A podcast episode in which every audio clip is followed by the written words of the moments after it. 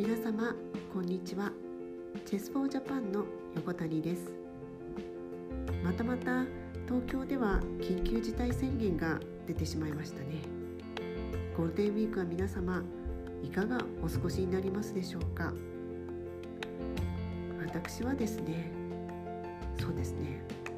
家の片付けと仕事と読書に没頭したいと思います。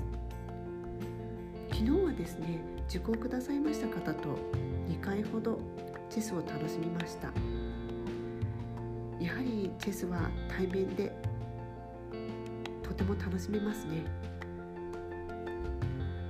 え今日はですねチェスプログラムについてお話をしたいと思います。えチェスプログラムまたはチェスパズルという言葉をお聞きになったことはございますでしょうか？これは将棋でいうと詰将棋みたいなものですね、えー、チェスの詰チェスのようなものでしょうか。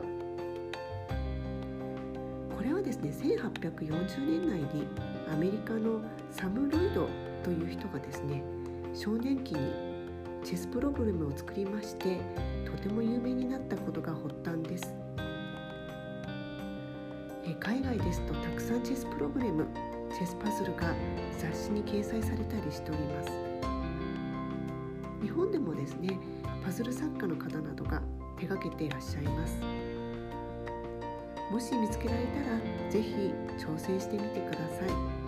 頭も使えますしまた気分転換にもなりますね。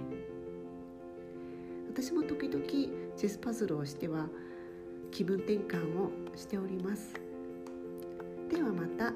ごきげんよう。